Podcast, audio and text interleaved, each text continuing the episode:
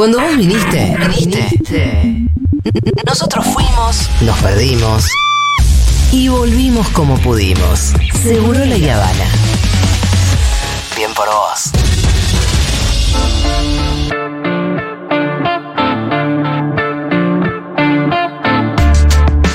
Querida Seguro, les gracias por esta mesa, por estos audios, por eh, traer la EVE a nuestro recuerdo y a nuestros corazones. Eh, hay algo que agradezco mucho, que es que en la marcha que se hizo en abril pasado, acá en, eh, Plaza San Martín en La Plata, por el aniversario de los 45 años, pude ir con mi sobrina y estuvimos charlando con ella. Mi sobrina que tiene 6 años la pudo conocer eh, a Eve y charlaron y se dieron un abrazo y se conocieron y hoy la recordamos tristes, pero mm, agradecida de ese momento. Casi no puedo hablar por la emoción, Juli. Les agradezco muchísimo esta charla, pero realmente lo que veo es que cómo juzgan a las mujeres que no se adecuan al formato que los hombres quieren, lo que la sociedad quiere. O sea, la mujer que no es suave y gentil es acusada de loca o... O sea, no puedo evitar ver una correlación entre que acusen a Cristina de boca suelta o que la acusen a Eve de lo que sea. Estoy pensando, Diguito, que vamos a incluir en tu botonera las puteadas de Eve. Sí, claro. ¿No es cierto? Claro. Son. ¿Las vamos a ir cortando o decir hijos de remil puta? Eh, con todo Me derecho. meto tu declaración en el orto. Para que vos puedas decir, las de LAM son unas. Y me lo completa Eve Bonafini. Muy bien. Muy bien, vamos a seguir hablando un ratito más de Eve, nos quedan algunos minutos de programa. Vamos a seguir un poco eh, desde el lugar que a mí más me gusta de Eve. Esto yo lo, lo marqué mucho en el programa en el que estuvimos juntos ayer, Pitu. Sí. Que es la Eve que entendía los derechos humanos un poco más allá que la búsqueda de la condena a los represores. Sí, claro. Que también, pero que además siguió militando toda su vida en lo que ella entendía los derechos humanos eran también que la gente comiera, que la gente tenga su casita. Y ahí es donde entras vos y una historia que a mí me conmueve desde, desde que te conozco, eh, que es el Pitu que salió de la cárcel y que buscaba trabajo, buscaba trabajo y que el mundo lo volvía a expulsar. O más que expulsar, en realidad te volvían a, a, empu- a em- pero a empujar a que vos vuelvas a cometer un delito. Sí, Porque si vos salís con antecedentes penales, por lo menos en este país, es muy complicado. es muy complicada la reinserción social. Que Si no te cruzas con una EVE en el camino, es imposible, diría yo. Contala vos, Pitu. Bueno, la columna de hoy va a girar sobre un proyecto que creo que pinta de cuerpo y alma a Eve por un costado de lo que significó para nuestro barrio y no por el costado que capaz que la gente conoce a Sueños Compartidos. Claro, porque, porque por si hay alguien que no conoce la historia, la, es una experiencia que terminó mal, porque terminó con una defraudación, de la que Eve no tenía responsabilidad, pero que algún chanta se quedó con algún vuelto ahí, Sí, ¿no? sí. Obviamente que le sirvió a todo el mundo para desprestigiar a Eve, a las madres, a la lucha, a la militancia, etcétera, etcétera. Eh, pero que sueños compartidos al mismo tiempo y, y además de esa historia, porque las historias no siempre terminan bien, ¿no? en tu caso... Sí, y tiene muchas historias parecidas a la mía. Bueno, evidentemente a Eve de Bonafini le pasó, como decíamos antes, yo la escuché a ella hablar de lo que significó la visita de ella a Sanón, Cerámica Sanón. Claro. Ella empieza a pensar de que ahí está, er- ese era el camino, la creación de puestos de trabajo. en el audio que La escuchamos, recuperación de empresas. ella de estaba fábricas. muy emocionada. Sí, sí, sí. eh, salió muy impactada. Ella lo contó el día que eh, inauguramos unas viviendas, que se entregó una vivienda. Ella contó muy fuerte, lo- muy claro de lo que, que, que Sueño Compartido tenía mucho que ver con su visita a Salón y con la posibilidad de empezar a pensar cosas para mejorar la vida y crear empleo a la misma vez. Evidentemente a a, Eve le pasó algo muy fuerte con los gobiernos tanto de Néstor y de Cristina. Eh, el cambio de época, el, pedido de perdón de Néstor allá en la ESMA, la entrega, ella misma lo decía, la entrega de la ESMA y de los lugares de, de detención clandestino para que las madres eh, se apropiaran de ello y recuperemos nuestra memoria, ¿no? La bajada del cuadro, un montón de cosas que fueron pasando del gobierno de Néstor y de Cristina que hicieron que Eve se acerque cada vez más. Y que en algún momento se animara a pensar esto. Y en, por ahí promediando el año ¿Qué es 2006, esto? Vamos a hacer viviendas. dijo, vamos a hacer viviendas para los que no tienen viviendas. Y vamos a hacer vivienda para los que no tienen vivienda de una manera tal de que genere trabajo en el, pi- en el propio lugar y que sean sus propios vecinos los que hagan su propia vivienda. Es una idea que la escuchamos también cuando hablamos de Mujica, ¿te acordás? Sí. Claro. que decía los barrios obreros y que ellos sean los propios que se construyan su propia vivienda. Un paralelismo muy claro en la visión que tenía Mujica de esa situación y la que tenía Eve, que no debería estar errado. Mujica quería urbanización a través de ese proceso y Eve también pendían a lo mismo. es un proyecto muy virtuoso por todo esto, porque genera empleo, porque Claro. incluye a la gente a que haga su propia casa. Pero, y esto lo vamos a ver ya con el transcurso de la historia, toca intereses. Toca muchos intereses. Toca intereses. Y Por eso rompe las pelotas, ¿no? Allá por junio del año 2006 estaba en la Secretaría de Vivienda de la Ciudad de Buenos Aires Lito Borello, eh, que tenía ahí un, un rol en la Secretaría de Vivienda. Y pasa algo en Ciudad Oculta. Hay un incendio en un lugar donde nosotros denominábamos La Loza, que era el lugar donde se iba a ubicar en el hospital que estaba construyendo Perón, la morgue. Ahí vivía gente que se dedicaba al reciclado. Hay un incendio, ahí vivían aproximadamente 45 familias, las cuales perdieron todo. Todo, todo, todo. Sí. Eran personas recicladas, recicladas. Eran como cupas, estaban. Estaban en un lugar donde hacían muchísimos años que estaban, Sí. era el lugar más pobre de nuestro barrio, Ajá. el lugar en donde estaba la gente más pobre, más humilde, que menos, menos recursos tenía, y encima, claro, como ahí eran recicladores y acumulaban cartón, plástico, todas estas cosas, se les prendió fuego, perdieron todo. Ante esta situación, yo no sé bien, no pude reconstruir el camino, cómo llega esto a la fundación. Sí. Lo que sí sé cómo la fundación llega al barrio a los tres días de ocurrido el hecho.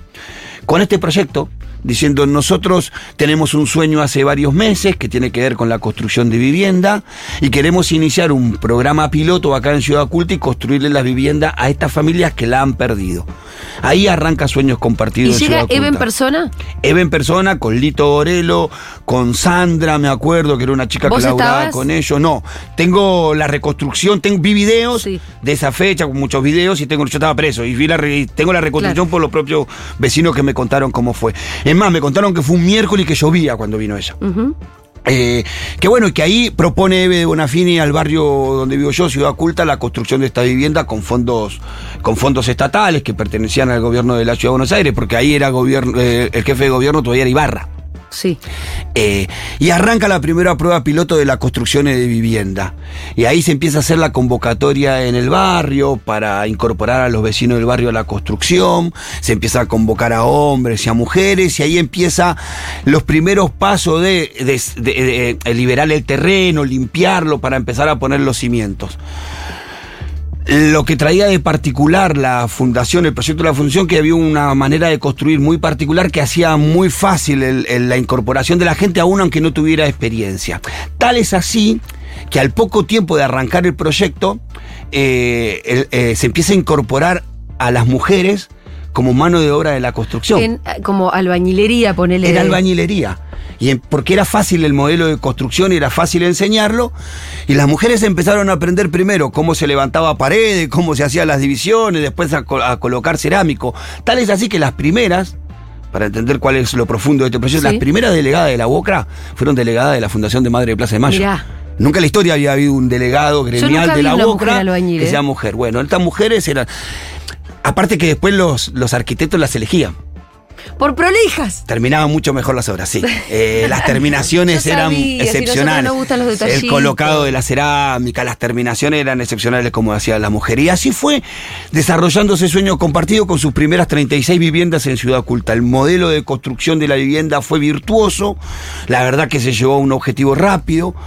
Y ahí se animó a Eve a proponer la continuidad de Sueños Compartidos. Y vino otra partida de 50 viviendas más para construir en Ciudad Oculta. La incorporación de mujeres a la mano de obra de la construcción demandaba un montón de otras cosas, como por ejemplo la guardería. La mayoría de las mujeres que se incorporaban a la fundación a trabajar eh, eran mujeres solas. Así que enseguida Eve implementó una guardería en toda una planta, una planta baja del elefante blanco, que era la excusa para hacer la guardería de los, la- los hijos de las trabajadoras, terminó siendo la guardería de todo De el todo el barrio. barrio. No había pibe que no tuviera nada que no terminaba la guardería de la madre. ahí, claro, los trabajadores, los hijos de los trabajadores, creo que sumaban algo así de 300 y había 1500 en la guardería. Así que había un desfasaje ahí que se sabía. Igual es como la construcción de una pequeña utopía, eso, ¿no? Claro. No, y aparte verla a ella. ir hasta la guardería, ver a las chicas, qué necesitan, qué pasa, cómo es, cómo están los chicos, alzar a los chicos de la, de la cuna y tenerlos ahí alzados. Era ver una parte muy humana de Eve que fuimos privilegiados Aparte- los que pudimos aparte está compartir diciendo con de una ella. Eve de arriba de 75 pirulos. Claro. Porque no era una Eve de, de 60. Una Eve de Ah, más de 75 sí, años. Sí, ya estaba grande. Eve.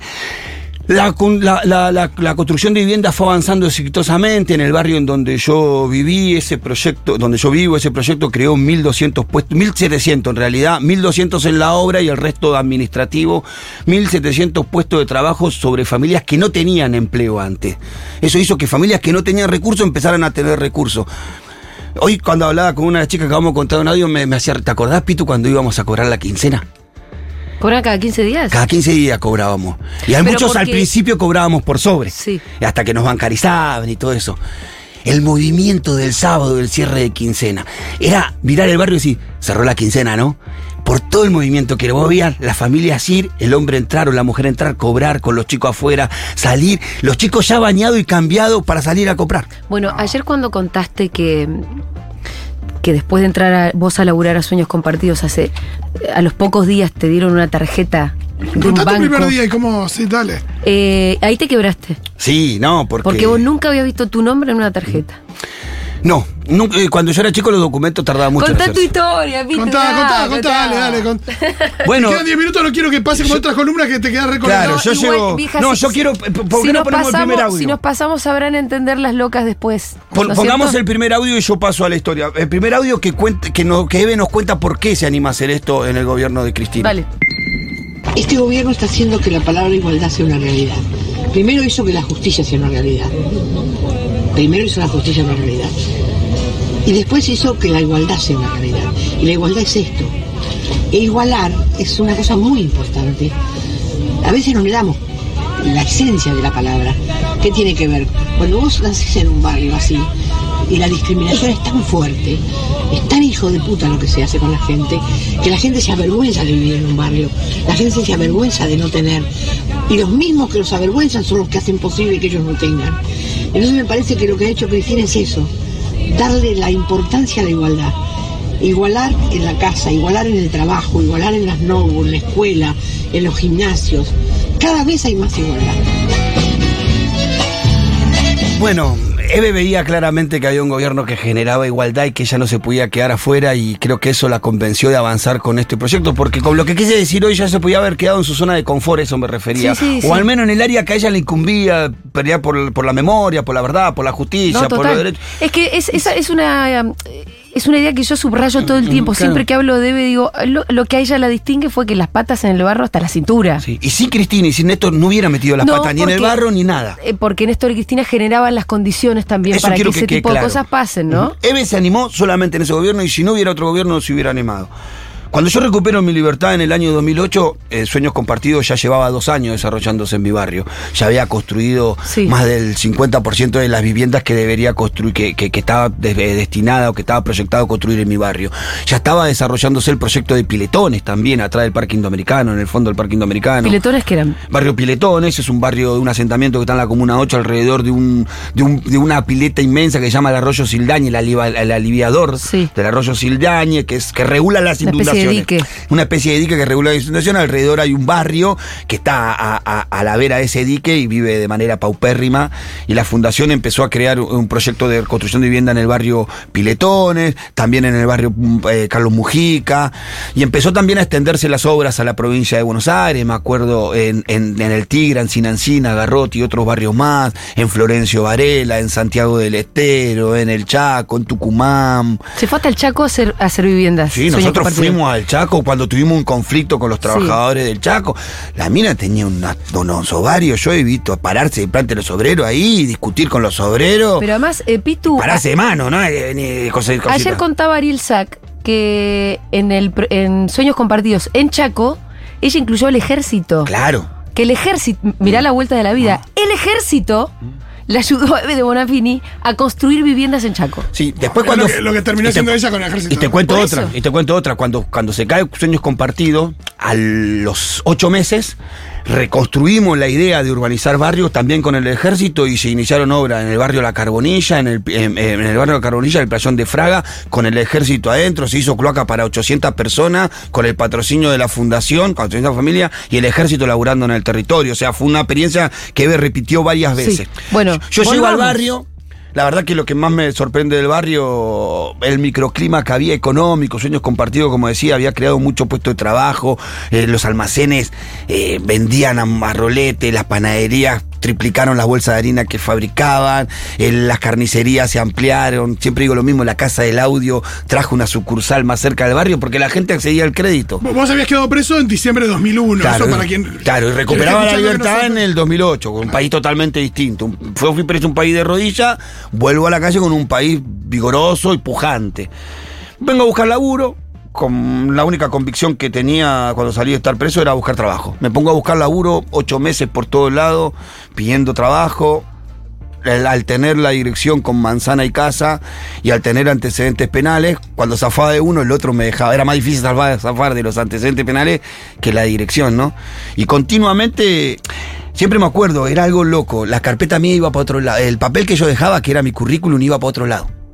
Como lo apoyaban en otro lugar. Eh, todos iban para el lado derecho de él y el mío iba para el lado izquierdo. Y yo sabía que no, que rebotaba. Todos los días me dejaba 15 pesos mi señora, que, Débora, que trabajaba en casa de familia para que yo me moviera, comprara el diario, claro. comiera y viajara. Y todos los días me gastaba los 15 pesos y volvía a mi casa alrededor de las 6, 7 de la tarde, eh, totalmente devastado. De verdad, ¿eh? sin sentirme, sentirme menos que una persona. Decía, no puedo, no puede ser que no pueda yo conseguir cómo proveerle a mi familia. No, no, no. Y, y con bronca, además de eso. por- Con por- tristeza, con bronca, gastándome la plata, sintiendo vergüenza. Yo le pedía plata a mi mamá escondida para comportar en mi casa. Le pedía amigos que, que cosas, vendía cosas que escondía de, mi- de Débora para que yo traía de, de la carta. Me acuerdo de un reloj que me regaló un amigo, lo vendí para aportar. En mi familia estaba mal también. Había ocho años que yo no estaba y mi familia estaba muy mal.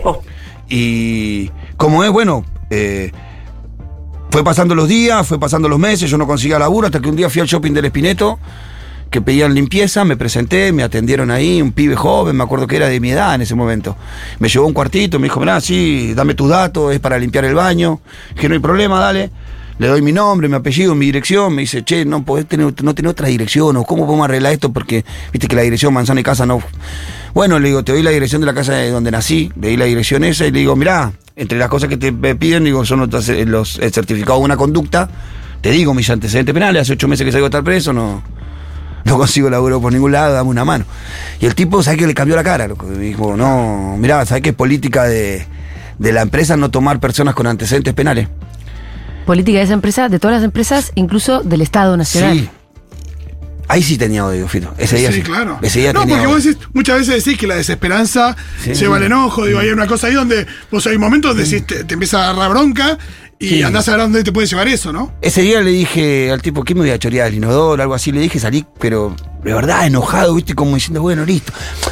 Como desafiando también un poco. Ah, listo. ¿Ustedes quieren listo? Dale, vamos Mirá con que eso. yo soy chorro, ¿eh? Vamos con Sí, eso. me vas a decir que sí. sí. Mirá que puedo ser chorro, malo. bueno, asumo ese lugar. Vamos con esa. Y fui, así dije, vamos con esa. Fui, compré una coca chiquita, esa de. que no sé, cuando no llega, no sé si ya tenés medio litro de vidrio. Sí. Me la tomé, me acomodé un trago, la rompí, me puse el pico Te de botella. fabricaste un arma ahí. Sí, me pegué un pico de botella en el bolsillo. Con un pico de botella le iba a poner el pico de botella en la panza o en el cuello a una persona y le iba a sacar el auto. Era lo que yo quería, un auto, llegar al barrio, cargar a dos pibes, agarrar dos pistolas y me iba a robar todo lo que me cruzara en la calle. Como había hecho un montón estado de preso veces. ocho años, Sí, y después de haberme prometido a mí no hacerlo nunca más, Claro. después de haber salido convencido ahí por el sufrimiento que implica pasar por una cárcel, igual la situación ella, la desesperación, dijo, bueno, voy por acá. Me subí al colectivo, el 5, me acuerdo, me llevaba a mi casa el 5, y en la primera parada nada, en la segunda parada nada. Yo tenía un teléfono en el bolsillo, me había regalado mi hermana, un teléfono muy, muy básico. Y sonó de repente, lo atiendo, era un tipo que laburaba en el barrio, Pocho Brizuela, que laburaba del día cero con... Es más, fue como un poco el, el hombre que los trae al barrio, que le da la, la- la posibilidad a la fundación de desarrollarse en el barrio. Siempre necesita alguien de adentro, ¿no? Y me llama y me dice, Pitufo, ¿vos de verdad que estás buscando trabajo? Me dijeron que estaba buscando... Sí, le digo, de verdad, Pocho, ando buscando laburo. por-". No, no te creas. De verdad, Pocho, le digo, estoy buscando laburo, no quiero joder más, no quiero volver en cana. Bueno, me dice, venite que vamos a hablar con las madres a ver si te dan laburo. Venite mañana a las 6 de la mañana.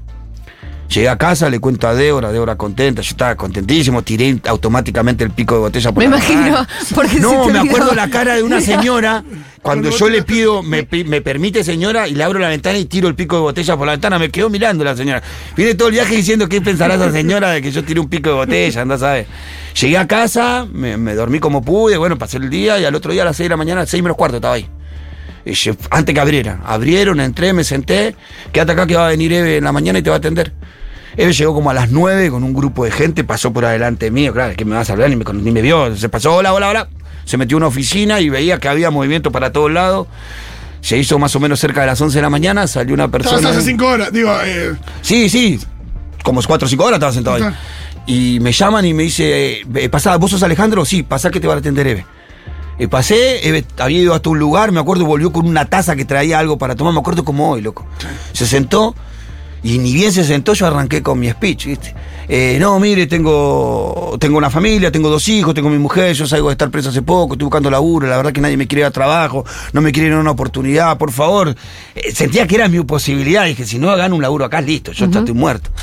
Y me- en un momento, claro, la, la apabullé con palabras. Y me dijo, pará, pará, pará, pará, pará. Me dice, te voy a hacer dos preguntas nomás, pará, pará, tranquilízate. ¿Querés trabajar de verdad? Sí, señora, le digo, de verdad, quiero laburar, no, no, no tengo cómo, cómo resolver esto. Bueno, me dice, eh, está- entendés vos que vas a tener eh, responsables, jefes, encargados, cumplir un horario, tareas asignadas. Sí, yo entiendo todo eso, quédese tranquila. Bueno, anda a trabajar. No, pero le quería contar que no tengo documento, me dice. No importa, te, medio como sonriendo encima, como, no importa, anda a trabajar, te dije, y después lo resolvemos. Entonces yo salí de la oficina y le dije, decirle que te mandé yo, filo, busqué a Pocho, Pocho me dijo que me pongan a trabajar. Bueno, ¿te dijo ella? Así, sí, dijo ella. Listo, vení, sentate acá, vos te vas a quedar en recepción y empezar a laburar acá. ¿Qué hago? La gente que viene le preguntás a dónde vas. Allá está la guardería, allá está la oficina de él, allá está, ta, vos la derivás. Con él, con él, tenía dos compañeros y empecé a trabajar ahí. A, a las dos semanas vinieron las asistentes sociales, ¿quién es Salvatierra? Yo, ¿vos no tenés documento? No, vení. Me llevaron a una oficina, me tomaron los datos, me gestionaron el DNI. Le conté que tenía a los chicos sin, sin partida de nacimiento, que me complicaba hacerle los DNI, que eso me iba a complicar. Y a ella me dijeron, y eso te va a complicar anotarlo en el, en la- en el salario. en- O sea, que te ayudaban en toda la gestión de Claro, la y vida. fuimos y le hicimos las, la- las partidas de nacimiento a los chicos. Y, y- y al mes y medio me acuerdo que me llamaron, como contamos recién, del banco Credit Cop, de ahí de Escalada y Eva Perón. Te llaman del banco. Fui al banco, me dijeron, Salvatierra, sí, vení, tomá. Me dieron una tarjeta que tenía mi nombre, mi número de documento. No había tenido algo con mi nombre y mi número de documento desde los 7, 8 años que había perdido el DNI mi vieja y no, no, no había tenido. Y no sabía usar la tarjeta, no sabía usar el cajero, me tuvo que enseñar el tipo, salir, explicarme de cero cómo era un cajero, para qué servía eso. A los pocos meses ya empecé a recibir mi recibo de sueldo. Me acuerdo haber ido a la casa del audio, esa famosa, a sacar un, un aire acondicionado de ventana porque mi rancho estaba, que era un horno, los pibes no podían dormir. Fue lo primero que saqué en crédito en toda mi vida. La verdad que conocí un mundo que no había conocido nunca y que me permitió a mí eh, alcanzar un estadio como ser humano distinto, sentirme alguien, sentirme una persona, eh, poder organizar mi vida. Nunca progresé yo más que cuando estuve eh, trabajando legalmente. Mi vida delincuencial he agarrado plata, pero todo se fuma, todo es rápido. Ahí podía programar, sabía cuánto iba a cobrar el mes que viene, cobramos cada 15 días. Me pude organizar la vida, me dio la posibilidad de salir. Estoy seguro que sin esa reunión y sin esa posibilidad de conocer a Eve, yo estaría de verdad, ¿eh? Y no lo digo eh, de una manera extremista. Yo tengo 14 amigos que no están más, de los 16, 17 que éramos cuando éramos chicos. También Y que- tenemos para agradecerle a Eve la compañía No estaría acá si no fuera. Salvatierra. claro, ustedes oyentes también. No, y lo que, lo que me. Lo que me. Me gustaría decir es eso, que Sueños Compartidos en mi barrio generó dignidad, no a mí solo, mi historia es una de cientos de miles. En todos los barrios, en Alcina, Alcina, en Garrote, había pibes con antecedentes Rolito se penales. emocionó y yo también. A pibes con antecedentes penales que consiguieron una posibilidad por la Fundación de Madre de Plaza de Mayo. Mi abuela, mi, mi tía, que, que hoy tiene 63 años, que cuando recibió el departamento tenía 50 y pico, y cuando recibió el departamento yo estaba preso. Y era la única tía que la llamaba yo, tía postiza en realidad. Y cuando la llamo me, me contaba que tenía bañera, loco. Y nunca la había habido una bañera esa mujer.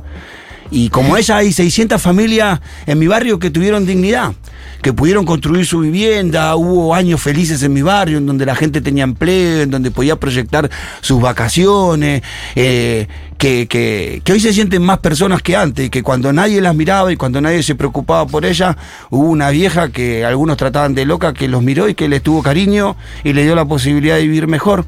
Y qué sé yo, eh, sufría cuando se cayó todo, porque a sueños compartidos lo administraban personas que lo gerenciaban y que los yoclendes que se chorearon un montón de guita, y ella le dolió mucho. Yo me acuerdo eh, mucho cuánto le dolió. Y yo quisiera terminar esta columna con el audio de Eve cuando ella se hizo presente a la fundación, que es el, que es el, el audio 3 eh, cuando, cuando ella se presentó después de que saltara todo el conflicto de la fundación y fue a dar la cara con los trabajadores y a pagarles ese mismo día y a decirle esto que nos decía esta vieja hermosa. Sueños compartidos no se va a parar, porque si no parece que todo es John ¿viste?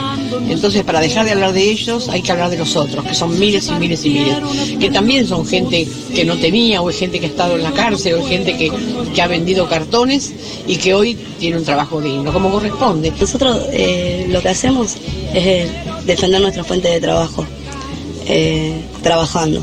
Nosotros no dejamos ningún momento de trabajar. Da un poco de bronca esa situación, ¿no? Que la obra de Sueños Compartidos eh, se conozca por, por- por esta situación cuando hace mucho tiempo que, que está en marcha. Sí, da bronca, pero a la vez eh, para nosotros es como que de esta forma, si de esta forma vamos a ser conocidos y vamos a ser conocido nuestro trabajo, bienvenido sea. Hay gente que no, no tuvo trabajo antes de esto eh, por el tema de que la discriminación que había, eh, ya sea porque vivía en una villa, no podía conseguir trabajo en otro lado. La fundación hoy le dio esa oportunidad a la gente que pueda trabajar, digamos, Eh, ya sea gente con experiencia o sin experiencia, este, le dio oportunidad a la gente del barrio. Yo al enemigo no le respondo, a la derecha no le respondo, y a los que pusieron en duda mi honestidad, les tengo mucha lástima. Esto fue Seguro La Habana en una edición especial. Eh, honrando la memoria de Eve Bonafini, nos despedimos con la historia del Pitu. Diguito Vallejo estuvo en la puesta en el aire, Miru Schwarzberg y Flor Lico estuvieron en la producción, aquí en la mesa Fito Mendoza Paz, el Pitu Salvatierra. Así Yo soy Julia Mengolini, nos despedimos, nos volvemos a encontrar mañana y así nos despedimos de Eve. Yo les agradezco a ustedes, chicos, porque me encanta eso de que la fútbol rock tenga que, tanto que ver con la política. Mil años de prisión, ni olvido ni perdón. Mil años de prisión. Transformamos el odio y la bronca en lucha, en una lucha concreta, diaria, permanente, sin dejar nunca la plaza. Nos faltamos un solo jueves a la plaza. La plaza la defendimos y la seguimos defendiendo porque es el bastión para nuestro pueblo. Un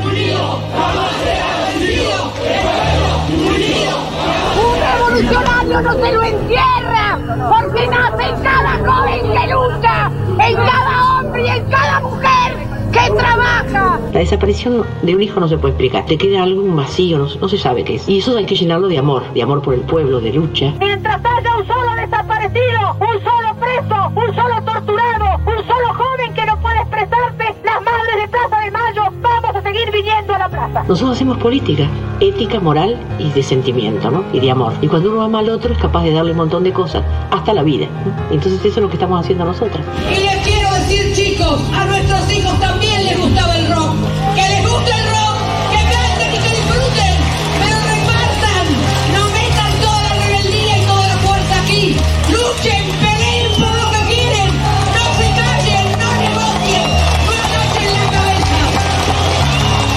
Al lado del pueblo porque somos parte de él y ojalá nunca se nos cambie la idea de que somos uno más entre todos.